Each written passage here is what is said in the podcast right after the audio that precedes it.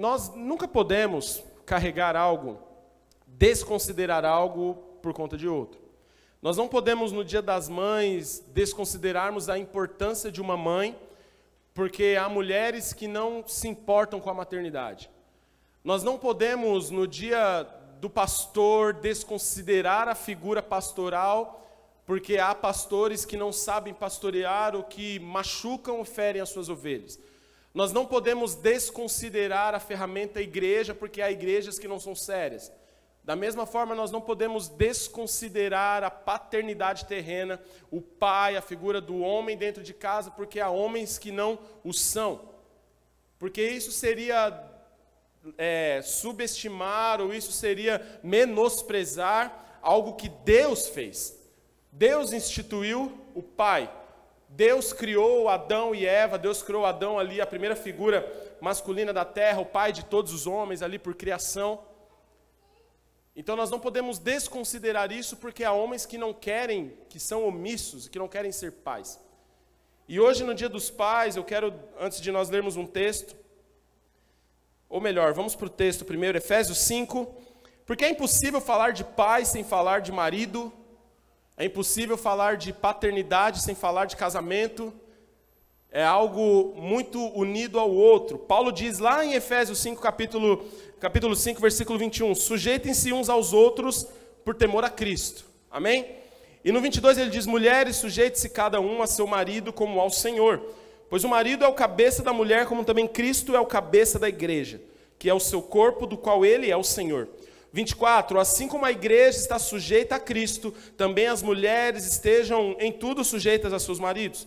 25, maridos, ame cada um a sua mulher, assim como Cristo amou a igreja e entregou-se por ela, para santificá-la, tendo-a purificado pelo lavar da água, mediante a palavra. 27, para apresentá-la a si mesmo como igreja gloriosa, sem mancha nem ruga ou coisa semelhante, mas santa e inculpável. 28. Da mesma forma, os maridos devem amar cada um a sua mulher como a seu próprio corpo. Quem ama a sua mulher ama a si mesmo. 29. Além do mais, ninguém jamais odiou a seu próprio corpo, antes o alimenta e dele cuida, como também Cristo faz com a igreja, pois somos membros do seu corpo. Por essa razão, o homem deixará pai e mãe, se unirá à sua mulher, os dois se tornarão uma só carne. Este é um ministério profundo, refiro-me, porém, a Cristo e à igreja. As coisas se unem. Você não sabe se Paulo está falando de Cristo e igreja, de marido e de mulher, e dentro disso está também a figura paterna.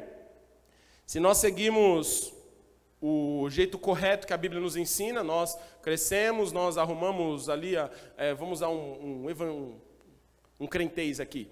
Nós arrumamos a varoa, a varoa arruma o varão, eles se unem, eles se tornam uma só carne, e passado algum tempo vem um gurizinho, ou como aquelas frases de Orkut gostavam de dizer, o amor é tão grande entre os dois que já não cabe em dois e formam um terceiro. Esses são os filhos, dos quais Deus diz que são herança, mas Ele também diz que são flechas. E dentro dessa estrutura familiar você encontra a figura do pai. O homem, aquele que é designado por Deus para cuidar da casa, para ser um sacerdote no seu lar. Só que eu quero trazer um dado para você muito interessante e muito triste também. Um dado de 2013 do censo da CNJ, que é o Conselho Natural de Justiça, que diz que 5,5 milhões de crianças no Brasil não possuem o registro paterno em sua certidão de nascimento. Só isso já seria o bastante para a gente ficar preocupado. André, mas como que é tão importante assim? Nós temos 5,5 milhões de crianças que não possuem o registro do homem, do pai, ali, aquele que fez na sua certidão de nascimento. Sim, isso acontece. E é impossível nós não atrelarmos isso à situação que temos vivido. Um lar destruído, ele é com certeza uma, uma força motora para uma sociedade destruída. O pastor José Gonçalves sempre diz: família destruída, igreja destruída. Família forte, igreja forte. Aquilo que acontece dentro da sua casa reflete poderosamente na sua vida no corpo de Jesus, na sua vida dentro da igreja. E o próprio rapaz, o Rodrigo da Cunha Pereira, que fez essa, essa, esse levantamento da CNJ, ele diz o seguinte: se os pais não abandonassem seus filhos, ou se exercessem uma paternidade responsável, certamente o índice de criminalidade seria menor. Não haveria tanta gravidez na adolescência e etc. e tantos outros males. E aí você pode dizer, André, mas quem é esse Rodrigo? O que, que ele está falando? Ele deve ser quadrado esse negócio? Não, isso não existe. Eu vou te dar outro, um outro cara que falou a respeito disso também. Immanuel Kant, um pai da, do período moderno, um sociólogo. Ele escreveu Ateu e ele escreveu a mesma coisa, que é um princípio bíblico. bíblico. Ele diz: se os pais fossem mais presentes na vida de seus filhos, desejados ou não, planejados ou não, os índices de criminalidade juvenil, gravidez na adolescência, dogradição e outros sintomas de desestruturação do sujeito poderiam ser reduzidos. Essa semana nós vimos um caso terrível no Brasil. Uma humilhação de um homem a outro e a primeira imagem que veio à nossa cabeça de muitos nós é: será que esse cara não tem pai? Será que ele não teve um pai para ensiná-lo a respeitar as pessoas? Porque a primeira, a primeira figura de lei para nós, de ensino, de agir certo ou errado, de fazer o certo ou errado, é o nosso pai. É aquele que vem e fala: Ó, oh, está errado, filho. Hoje eu vi uma enxurrada de postagens dizendo: Obrigado, Pai, por formar o meu caráter quando eu precisei. Obrigado, Pai, por me dar aquela bronca. Obrigado, Pai, por me dar aquela surrinha de leve quando foi necessário. Estava na casa de um amigo recentemente. Ele tem uma filha e o meu filho estava brincando com ela e de repente ele foi lá e bateu nela. Aí eu peguei ele num canto, levei falei: Olha, você não pode fazer isso. Você não pode, nunca mais faça isso. Não, não levante a mão para uma menina, não bata nela, você não pode fazer isso, vai machucá-la, ela vai chorar, ela vai ficar triste. E quantas vezes for necessário falar para ele isso, eu vou ter que falar. Para que ele vá guardando no coração, vá entendendo aquilo que é o correto perante a igreja, perante Cristo, perante a Bíblia. Então, tanto esse advogado Rodrigo Cunha, tanto o Quente, para que eu não fique só citando Bíblia, eles dizem que se a figura paterna fosse mais presente dentro de casa, na criação dos filhos, nós teríamos uma sociedade muito melhor. Então, por que isso acontece, André? Porque homens a cada dia fazem filhos e não cuidam, fazem filhos e não ajudam, é, não criam, não educam. Eu gosto muito de chamar isso de complexo de Adão. O que seria o complexo de Adão? Seria aquele homem que se ausenta das suas responsabilidades por achar que ele é vítima daquele assunto. É, Adão, quando Adão cai, Deus chega nele e fala: Adão, o que, que aconteceu? Deus havia preparado ali um, um jardim no Éden. Deus colocou ali a árvore da vida e colocou a árvore do conhecimento do bem e do mal e disse: Olha, da árvore da vida vocês devem comer todos os dias. Porém, da árvore do bem e do mal vocês não devem comer. Havia uma ordem de Deus. Então, um dia a serpente astuta vai lá, convence Eva a comer, mas quando Eva comeu, nada aconteceu. Nada aconteceu, porque não era responsabilidade dela cuidar do jardim. Era responsabilidade de Adão. A palavra havia sido liberada de Deus sobre Adão. Adão, lavre e cuide da terra. Quando Adão come, a Bíblia conta que os olhos dele se abrem. Que agora eles têm o conhecimento do bem e do mal, e agora Adão, ele, a, a malícia, né, a concupiscência entra neles, e agora Adão sente que está nu, e quando Deus vai cobrá-lo, Adão simplesmente diz: Foi a mulher que o Senhor me deu.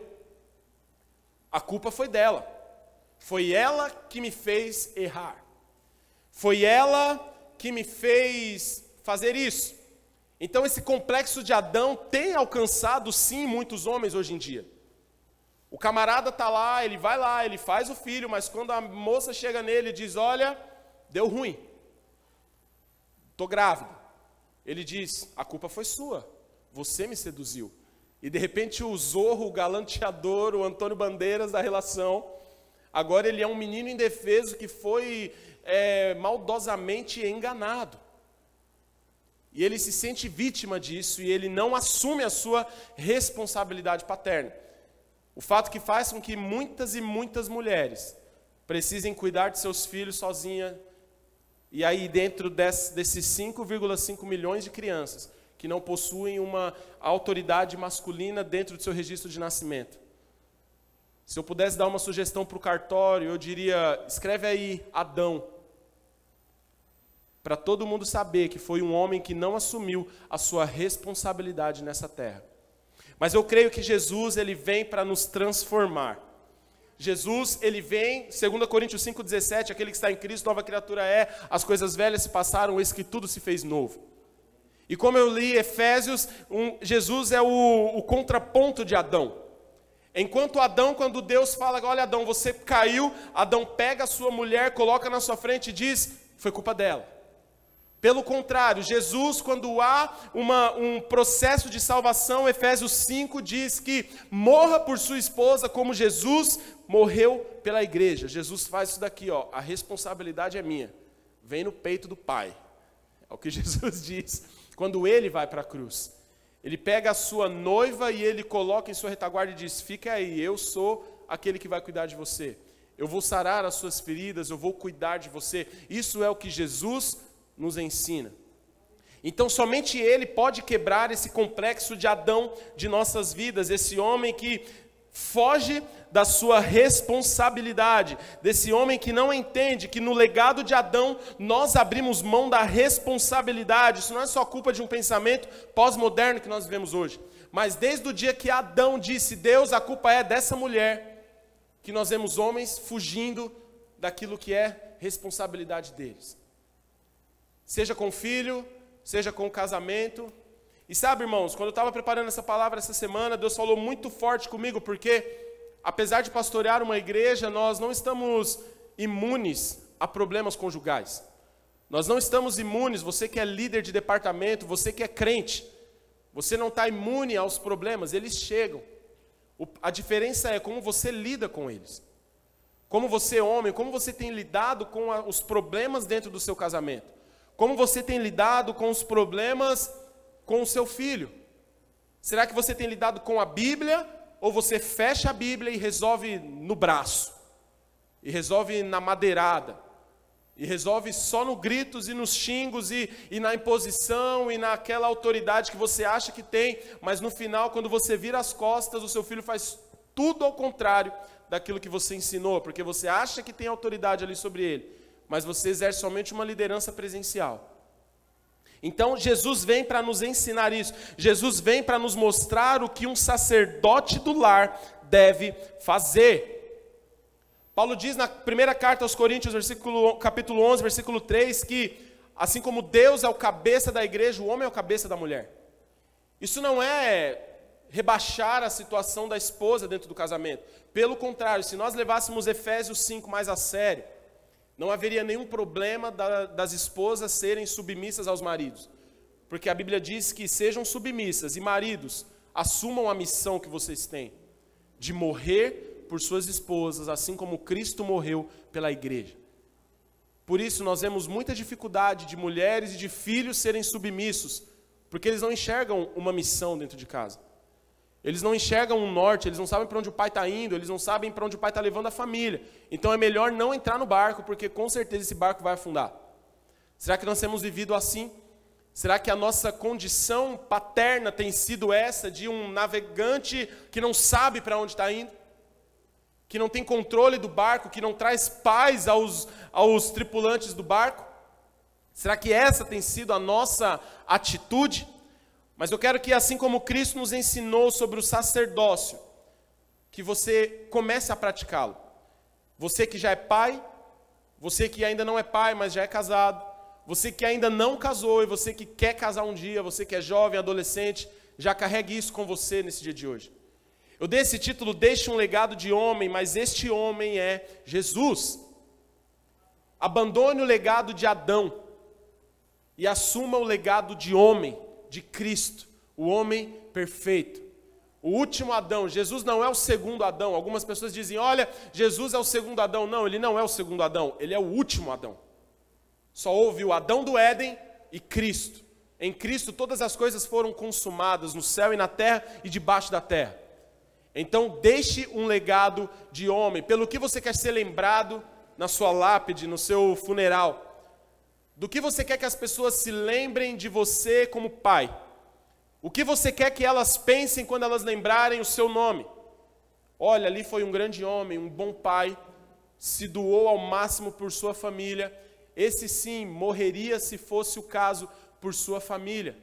Ou será que as pessoas vão dizer, ainda bem que já foi? Esse aí já estava fazendo hora extra na terra. Glória a Deus, olha, a irmã está livre daquele embuste. Glória a Deus por isso que Deus levou. Que Deus tenha levado logo. Não, irmãos. Nós precisamos deixar um legado de homens de Deus nessa terra. E eu quero falar um pouco sobre o sacerdócio disso. O sacerdote, ele não era apenas alguém que oferecia sacrifícios pelo povo, mas ele era alguém que ensinava o povo a respeito da adoração.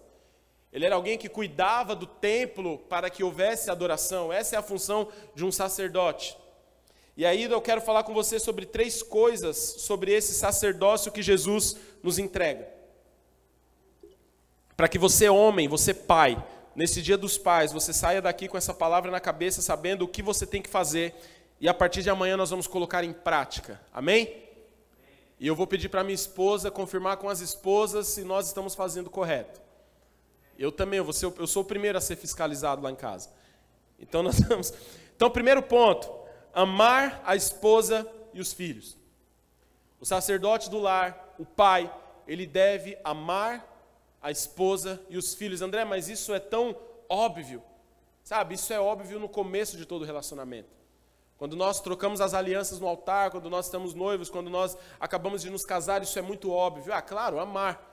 Só que com o passar do tempo, esse óbvio começa a se tornar apenas uma, uma luz de um sentimento. E aí bate aquele negócio: será que eu amo ainda? Será, será que é a mulher certa? Será que eu gosto mesmo? Será que que Deus quer isso para mim? Ah, não, eu, tô, eu prefiro ouvir o que aquela está me dizendo ali na empresa. Ela fala o que eu quero ouvir, ela tem palavras de vida eterna. E eu estou naquela luta dentro de casa, né? Eu nem sou chamado mais pelo nome lá dentro de casa, eu só sou chamado por coisas e por, por xingos. E a gente começa a deixar que isso caia na, no natural da vida e começamos a achar que amar é sentimento. Hoje eu amo, amanhã eu não amo mais, depois pode ser que eu volte a amar, mas por enquanto não amo mais. Amar, irmãos, como Jesus diz nos evangelhos, amar é mandamento. A Bíblia diz: ame a sua esposa, Colossenses 3,19. Vós, maridos, amai as vossas mulheres e não vos irriteis contra elas. O pensamento antigo, é, pensamento da lei, né? Você vê ali Davi com várias mulheres, você vê Salomão com várias mulheres, Saul com várias mulheres. Aquilo não era do agrado de Deus, havia uma permissão de Deus. Mas olha, quando Deus começa essa nova aliança, quando Deus coloca Paulo para escrever as cartas, Deus faz questão que Paulo diga: Timóteo, o presbítero, o bispo, ele deve ser alguém que ama, um homem de uma mulher só. Então, tudo que um dia os homens tentaram deturpar lá atrás, na figura do Novo Testamento, de Paulo, de Cristo, Jesus diz, Deus diz: olha, amem, sejam marido de uma só mulher. Um mandamento. Amai as vossas mulheres e não vos irriteis contra elas. Efésios 5,28 diz: Quem ama a sua esposa, a si mesmo ama. Olha o que mais ele diz, Efésios 5:25, Cristo amou a igreja e a si mesmo se entregou por ela. Vós maridos, façam o mesmo. Nós temos vivido, irmãos, um, tempos difíceis quanto à, à paternidade, porque nós temos vivido tempos difíceis quanto ao casamento. Eu vi uma piada num programa de humor, mas aquilo é muito sério. Ele fez uma piada, as pessoas riram, mas é como muitos têm vivido mesmo. Ele disse que no fim do casamento a paternidade expira. Ele disse: Olha, quando acaba o casamento, a paternidade expira. Então a mulher fica com o filho e o homem vai viver a vida dele.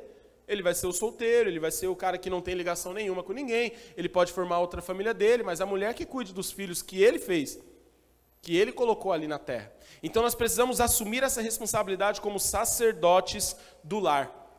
O mundo, o mundo é bem difícil. O mundo, as coisas são complicadas, no mundo aí fora, as pessoas. Paulo já havia profetizado isso, de que os homens seriam amantes de si mesmos, seriam egoístas, presunçosos, eles seriam soberbos, eles, não, eles amariam mais a si mesmos do que a Deus. Mas nós não podemos deixar que esse pensamento entre dentro da igreja.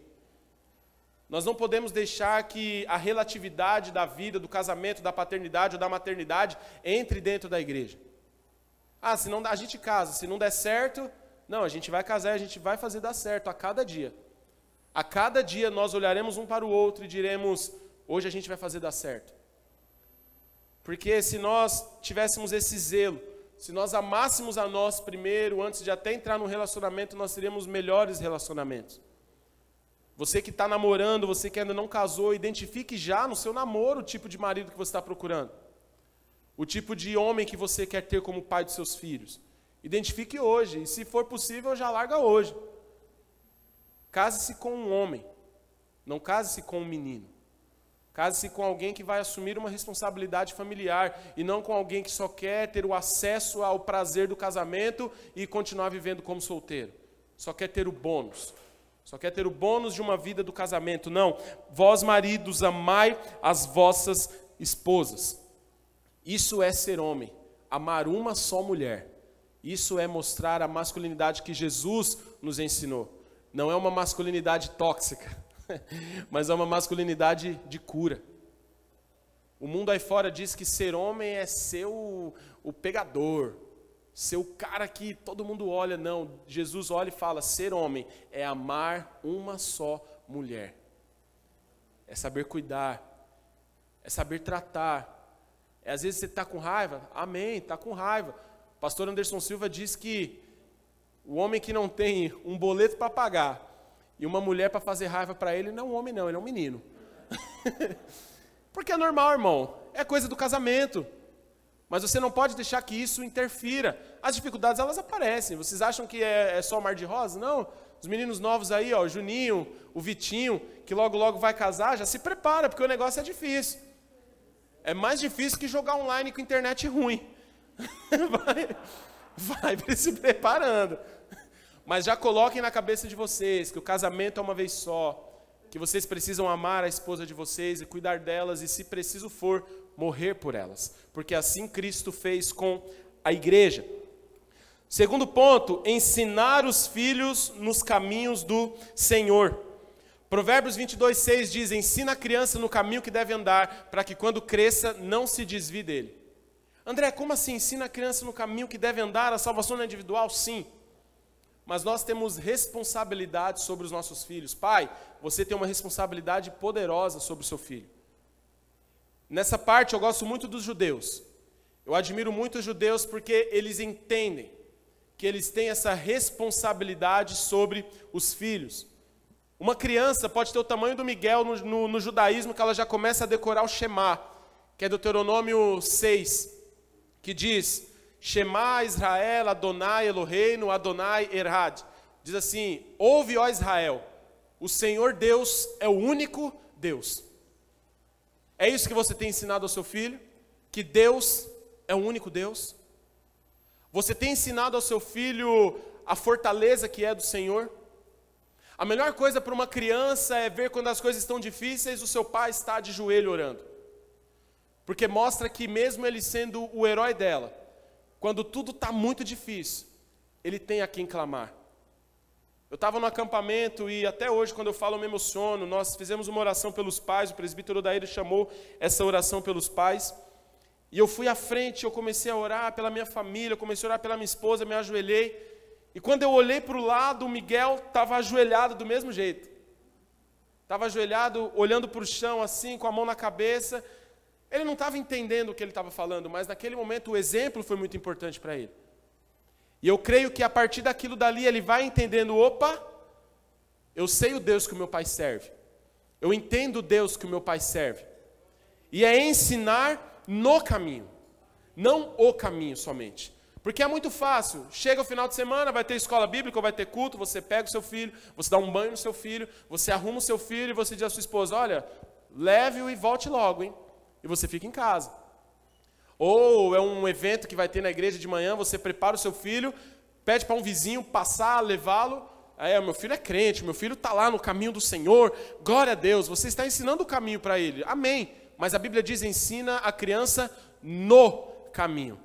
É o que? pega a mão da criança e vai junto com ela. Ela tem que ver que assim que, que o Deus que você manda ela amar, antes de tudo você o ama. Ontem eu estava conversando com o pastor Ricardo, ele disse: André, eu tenho muitos amigos filhos de pastores, e muitos estão desviados. Porque ao invés de amar a igreja que o pai deles serviam, eles odiaram a igreja. Porque o pai não ensinou no caminho, ele só dizia o que era certo e o que era errado, mas ele mesmo não vivia aquilo. Não seja esse tipo de pai. Eu, como pastor, eu sempre oro a Deus, eu falo, Senhor, que a minha vida faça com que o meu filho ame ao Senhor e não que ele tenha raiva do Senhor. Eu, eu luto todos os dias para ser a mesma pessoa que eu sou no púlpito. A palavra correta, a palavra de amor, a oração, a imposição de mãos, o abraço depois do culto. Eu preciso ser esse mesmo pai para o meu filho dentro da minha casa. Eu não posso que ele olhe e fale, eu disputo com a igreja a atenção do meu pai. Eu disputo com a igreja o carinho do meu pai. Eu disputo com a igreja o, as, os presentes que meu pai poderia me dar, ele não pode me dar porque ele gasta com a igreja. Nós na Beirã nós temos um pensamento a respeito disso, de que você recebe um salário e você dá o seu dízimo. Por quê? Porque o dinheiro da igreja é o dinheiro da igreja. O seu dinheiro é o seu dinheiro. Você não tem que sustentar a igreja e a igreja não tem que te sustentar além daquilo que é o seu salário. Para que haja uma, uma relação correta. Para que você não fale dentro da sua casa porque você pastoreia uma igreja. Então a conta da igreja é paga com dinheiro da igreja. Você tem que ser um dizimista da igreja. O pastor Walter sempre fala isso para a gente. Ele fala: Eu não quero. Sempre que um, dos, um de nós, os pastores, fala assim: É, pastor, eu tive que esse mês pegar o meu salário a mais e colocar. Ele fala: Opa, não faça isso. O seu salário é para sua casa, para sua família, é para prover na sua casa. Você seja dizimista. Isso Deus manda você ser. Agora, as contas da igreja, elas devem ser pagas com o dinheiro da igreja. Não misture as coisas. E a gente toma umas bronquinhas dele de vez em quando, mas nós temos aprendido isso. Nós temos tido um pastorado saudável por conta disso. Tem muito pai confundindo as coisas. Tem muito pai que o filho, ele não tem aquilo que ele poderia ter porque o pai só se preocupa com ele ou com outras coisas extra conjugal. Depois que nós casamos, irmãos, a nossa toda a nossa energia, Toda a nossa renda é destinada à nossa família. Não tem como. Não tem como. Eu dou glória a Deus que eu consegui comprar um videogame. Sobrou um dinheiro um mês lá. Falei, eu vou comprar um videogame, eu, eu gosto. Porque o resto, irmão, é investimento na família. É o apartamento que você compra pra, e que você, mês a mês, você se esforça ali. É o alimento no final do mês que você e sua esposa arduamente colocam ali. Isso é o que Deus quer para nós. Você assumir uma família, assuma as responsabilidades que ela traz. Então ensine o seu filho.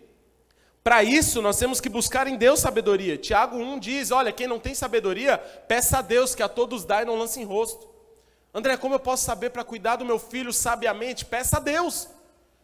Deus me ensina a ter sabedoria para cuidar do meu filho, para cuidar da minha casa. Saiba que isso é mandamento. A palavra de Deus gravada no coração dos filhos é um antídoto contra esse mundo que tem acabado com a nossa juventude.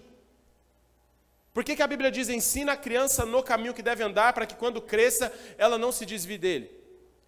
Eu tenho alguns colegas que, depois de grande, resolveram abandonar o Evangelho, mas não há um dia que eles durmam não sabendo que eles estão fazendo errado, porque eles tiveram raiz, eles foram ensinados. Eles foram ensinados: olha, você tem que fazer isso, você tem que fazer aquilo. O Espírito Santo vai falando no coração deles. Por isso, irmãos, que nós temos que orar muito por aqueles que já andaram com o Senhor e hoje não andam mais, porque eles fazem coisas piores para tentar apagar aquilo que eles sabem que está errado. Então, se ele bebia, ele vai beber mais, porque ele sabe, porque toda vez que ele está naquela rodinha, ele começa a pensar: meu, minha mãe sempre me orientou a fazer o certo. Minha mãe orava por mim, minha mãe ora por mim. Tinha um cantor chamado Edivaldo, ele dizia que toda noite ele chegava do rolê doido, doido. E aí ele tirava a roupa, assim, ele ia para o banho lá, bebido, bebe, é, bêbado, e quando ele voltava, a mãe dele estava ajoelhada com a camisa dele, orando e falando: Senhor, salva o meu filho. Senhor, tira meu filho dessa vida. Senhor, resgata o meu filho, olha como é que ele está, Senhor, o Senhor não quer isso para ele. O Senhor não quer isso para ele. Sabe? Então essa pessoa, aqueles que acabam fazendo errado, é porque eles foram ensinados certo. Então eles querem apagar de qualquer jeito. Não, não quero ouvir, eu não quero ouvir. Quantas vezes você para para conversar com alguém que está numa situação horrível e parece que a pessoa conhece mais de Bíblia do que você? Ela diz: É, realmente, Deus me ensinava isso.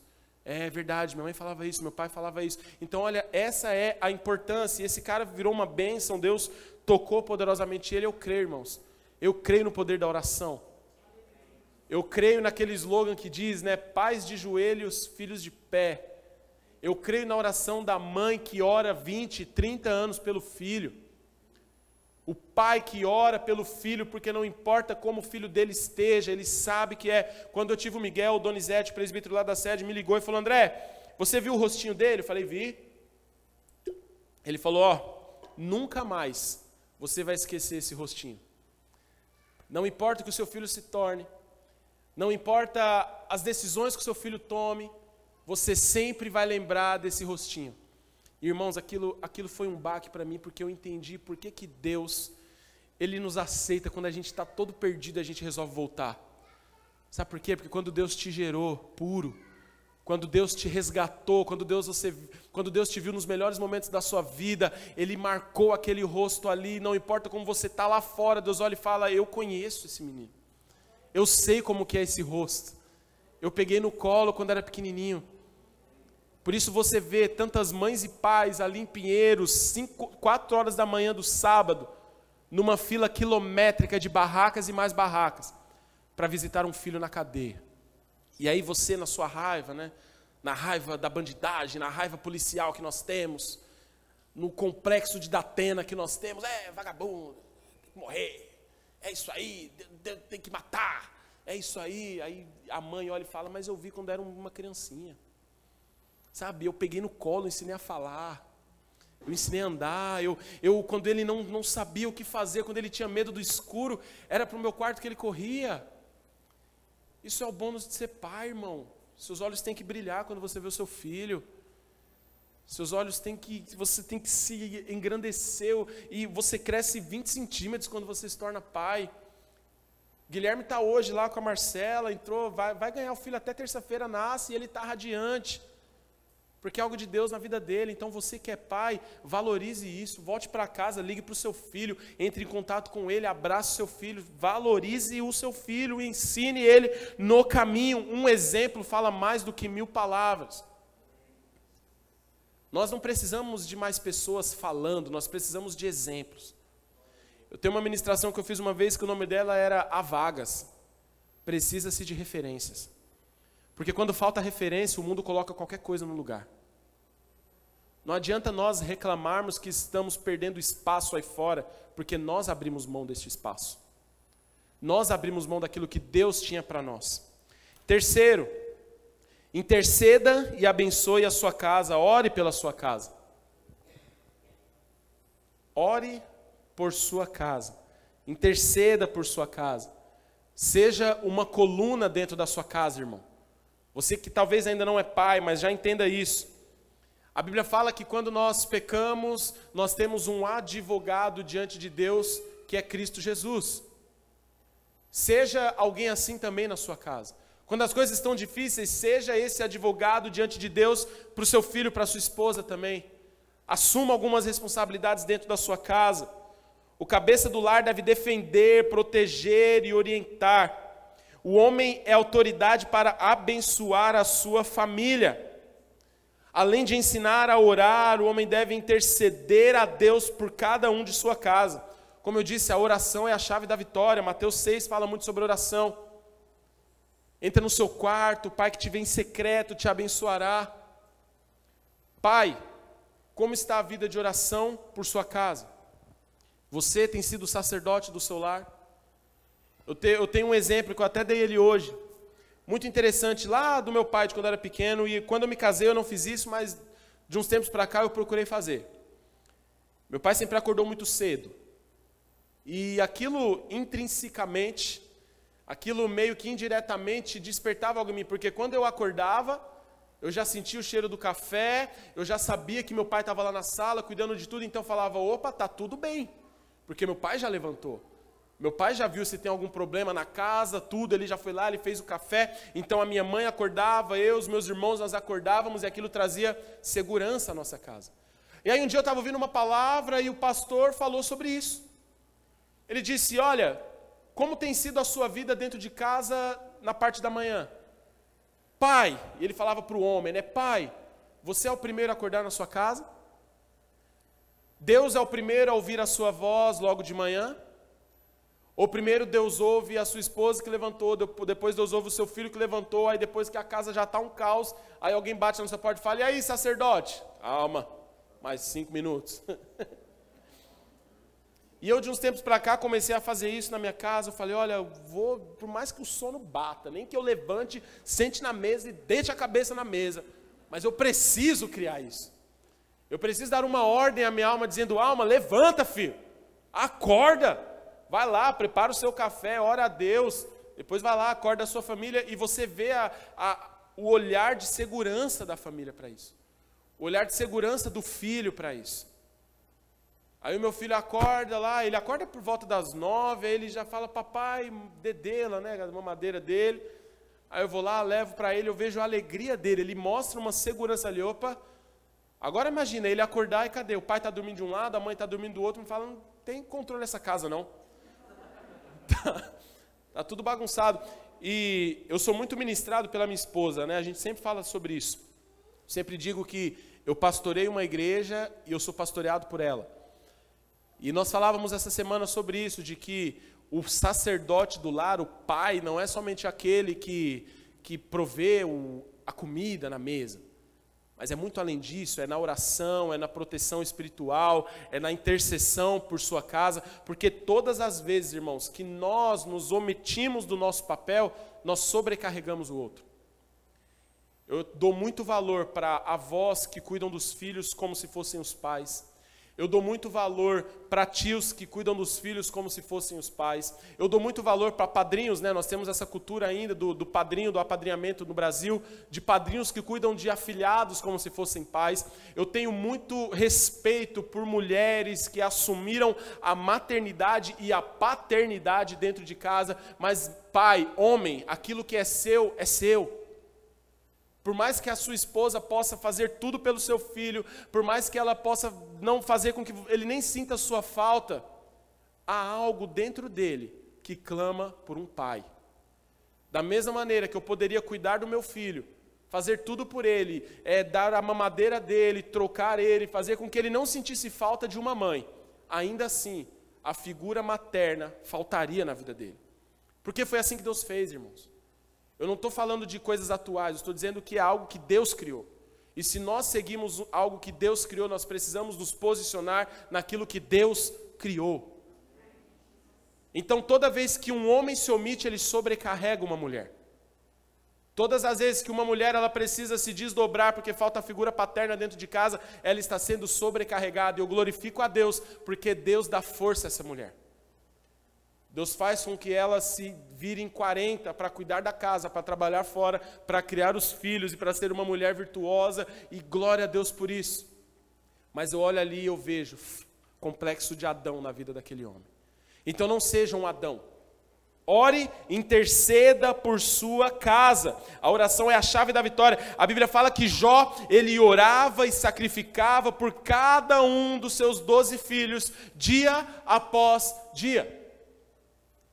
Como está a sua vida de oração pelos seus filhos? Como está a sua vida de intercessão pela sua casa? Não dá para nós jogarmos para as mulheres, ah, André, mas é que mulher que é de oração. Por muito tempo eu pensei assim também. Ah, não, quem tem que orar pela minha casa é minha esposa.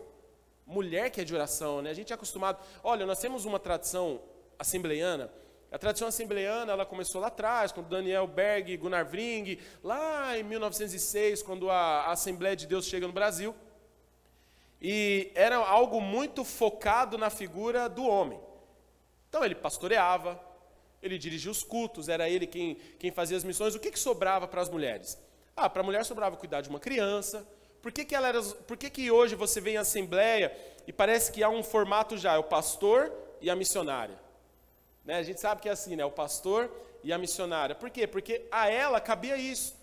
As missões com crianças, socorrer alguém de fora. Como a mulher não pregava, não podia nunca pregar, a ela sobrava orar, profetizar. Então foi se criando dentro da Assembleia de Deus, que é a igreja, eu posso falar da Assembleia de Deus, que é a igreja que eu, que eu vivo. Dentro da Assembleia de Deus foi se criando algo de que, ah, que quem ora é a mulher, o homem não precisa orar. Quem ora, não, irmãos, a mulher pastoreia tanto quanto o homem, e o homem tem que orar tanto quanto a mulher. Isso é fundamental. Você precisa orar pela sua casa. Você precisa orar pela sua família. Você precisa orar pelos seus filhos, pela sua esposa. Crie esse hábito. Vamos criar junto, homens? Cabrões? Vamos criar juntos? Eu também preciso aprender muito com isso. Essa palavra tem falado muito comigo. Eu preciso aprender muito com isso. Porque toda vez que eu me omito de algo, eu sobrecarrego a minha casa. Eu sobrecarrego meu filho, eu sobrecarrego a minha esposa. Ontem a gente fez uma coisa que eu não fazia há anos. A gente acordou, fiz o que eu tinha que fazer e a gente foi limpar a casa juntos. Aí eu gosto de limpar banheiro, né, irmão? Eu gosto de lavar banheiro. Eu tenho a unção de lavar banheiro. A minha esposa briga muito comigo porque ela limpa a casa toda, teto, laje, chão, quintal, e eu tô lá no banheiro aqui. Porque eu gosto da água, né? Joga, chá, e vai, olha, olha o Moisés, já gasta uma água, irmão, misericórdia. Mas é aquilo, para quê? Para não sobrecarregar. Eu vou lá, ajudo isso, pego o Miguel, levo na avó, para ajudar, para não sobrecarregar. Mas você vê, se eu acordar e eu falar, não, eu sou o homem da casa, eu não preciso fazer nada como eu penso às vezes, irmãos. Isso é algo que Deus está tratando em mim. Deus está tratando a, a, a, questão doméstica. Deus está me tratando a cada dia. Quem anda comigo mais próximo sabe da, de como Deus está me quebrando nisso. De como Deus está me mostrando que pegar uma vassoura não quebra o braço. De como Deus está me mostrando que, que limpar uma casa não me torna impotente sexual. Então, porque eu odeio, irmãos. Vou falar um negócio para vocês aqui. Eu odeio. Por mim, eu teria uma casa descartável. Eu usava ela hoje. Ó, vamos embora dessa casa, ela é descartável, vamos, vamos para a próxima. Mas não é. E aí você vê, a gente terminou cedo, fizemos os dois juntos, terminou, pegamos o Miguel, fomos passear e brinca tal, e aquele ar gostoso em casa. Diferente de outros sábados que eu passava o dia inteiro ouvindo que eu não ajudei a limpar a casa. Mas isso é ser um homem, isso é deixar um legado de homem. Dividir tarefas, é difícil, é difícil. A gente arruma coisa para fazer, eu arrumo lixo para levar, eu falo, não, vou levar o lixo. Fica limpando aí. Eu levo o lixo, ela fala, você levou o lixo aonde? Em Carapicuíba? Porque você voltou, já terminei de limpar a casa. Mas, mas é algo que a gente luta contra. Mas é o que Deus quer para nós. Intercessores do lar. Trazer segurança dentro da nossa casa. Porque a pior coisa que tem é uma família que está num barco balançando e olha para aquele que deveria conduzir o barco e ele já se jogou na água. Peraí, cadê o homem que tinha que conduzir o barco? Você jogou na água, filho. Já era, irmãos. E nós vemos uma sociedade assim. Nós vivemos uma sociedade de homens omissos. De homens que querem o prazer de fazer filhos, mas não querem assumir a responsabilidade de criá-los. Eu conheço muito pai que foi pai novo e assumiu a responsabilidade, criou os filhos e foi um ótimo pai. E conheço gente que se planejou muito, mas quando teve o filho, viu que não era aquilo que queria e resolveu viver de qualquer jeito. Então vamos seguir a Bíblia, homens. Cabrões, sejamos homens, Deus quer isso de nós. Não há problema, há um ditado que diz, né, homem que homem não chora, chora sim, chora muito, que é bom chorar. Chorar lava a alma, chorar faz bem para a pele, chorar te liberta. Só que depois que você chorou, o que, que você vai fazer? Davi, quando pecou, Davi caiu em prantos, Davi chorou. Davi chorou muito amargamente a morte do filho, do primeiro filho com Betseba. Só que quando o filho morreu, os criados de Davi falaram: "Olha, agora Davi vai se matar de vez, porque esse homem só chora dia e noite por esse menino". De repente Davi aparece pleno na sala de jantar, e ele diz: "Enquanto eu podia, eu chorei. Enquanto eu podia, eu orei. Deus não quis curá-lo. Então agora eu me coloco de pé como rei e como se no, dia de hoje ele diria: segue o jogo, bola para frente. Homem, depois que você deu aquela chorada boa, o que, que você faz? Sabe aquela desesperada rápida que todo mundo dá de vez em quando? É normal, irmão. Todo mundo pode dar uma loprada de vez em quando. Você fala, peraí, gente, ó, meu filho está gritando de um lado, minha mulher está gritando do outro, eu tô, meu time está perdendo do outro, e está tudo ruim, e é o outro aqui acontecendo ali, peraí, deixa eu entrar. Ah! Dá um grito, fica louco, explode. Mas e depois? Você foge? Você se omite? Não. Você vai lá e enfrenta. Você vai lá e age como Cristo. Jesus disse: Olha, Pai, se for possível, afasta de mim esse cálice. Mas logo em seguida ele disse: Mas que não seja feita a minha vontade, mas a sua. Eu sei para o que eu fui chamado. Pai, você foi chamado para ser pai, seja pai. Isso é maravilhoso, irmão. Sabe o que é? Deus é chamado de pai. Olha a alegria, olha o prazer, olha a. Como eu, até esqueci a palavra agora. A honra que é você ser chamado por um adjetivo que o próprio Deus é chamado: Pai. Não desvalorize a sua função paterna de criar uma próxima geração. Não desvalorize, não menospreze a sua função de cuidar de um, de um próximo médico. Um dia meu filho pode ser que ele se torne um médico, um advogado, Pode ser que ele se torne um, um jogador de futebol, mas eu preciso cuidar dele hoje para que ele trate bem as pessoas que o encontrarão. A maneira com que eu trato a minha esposa hoje passa muito por aquilo que meu pai me ensinou.